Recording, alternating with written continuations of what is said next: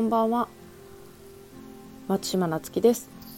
今日はリスクヘッジをしようということをテーマに語っていきたいと思います。と私は投資とかもするんですけどするんでこの言葉をよく使うんですけども要は予期せぬ事態が起こった時にそれを避ける対策を考えておくっていうことです。で私がバーを開業したのはコロナより前なんですけども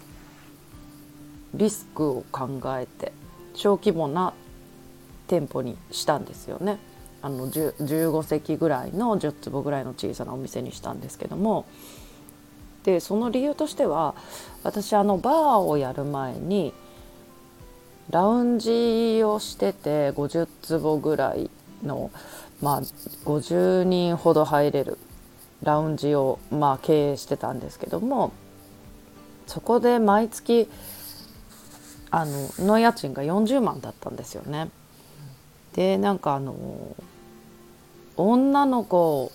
集めるのも大変だしその何より家賃を払っていくのが毎月大変だなってことでまあ閉めて小さいお店に転換した方がいいんじゃないかなと思ってでまあバーに変えていったんですけどもね。でその後コロナになってからまあなんかこう今はね休業とかしてるんですけど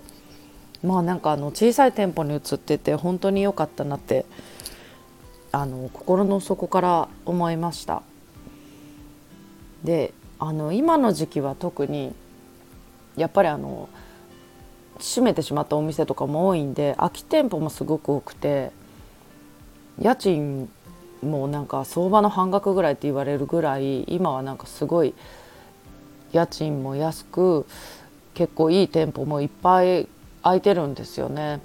で私のお店はもともとすごい好条件で入ってたんでまあ移ろうかなとは思わなかったですけど、うん、まあでもやっぱりそれでねあのオーナーさんあの家主さんはね大変でしょうけどやっぱりお店移転するところが結構増えたなと思います。なんであの開業ねもし考えられてる方は今はねすごいチャンスなんじゃないかなと思ってます。でやっぱり小さいお店をおすすめしますねやっぱりそういうまあやっぱり何かあった時でもそんなにね困らないっていうことも考えて、うん、ちこれからはやっぱ小さい店舗でやっていくって結構なんか失敗する飲食店が失敗する多くの原因って理想が高すぎて1店舗目からすごいお金をかけてあのやりやる方がすごい多いんですよね。私の知ってるお店でもまあ、同じ10坪ぐらいのお店を始めるのに改装費500万ぐらいかけてその後コロナになってすっごいなんか後悔してなんかお店売れないかなとかってなんかずっとそんなことね言ったりしててやっぱそういうの見ても、うん、最初にお金かけてうわすっごい良かったよっていう方はやっぱり今あんまり見ないので、うん、やっぱりなんかそういうリスクも考えてあの最初はねなるべく小資本で始めることをおすすめしてます。でこれって飲食店に限ったことじゃないと思うんですけどまあ他のことでもなんかこれからもしなんか最悪な状況が起こった時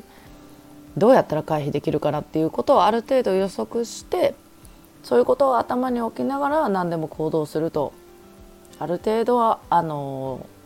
回避できていくんじゃないかなと思います。それではまた次回お会いしましょう。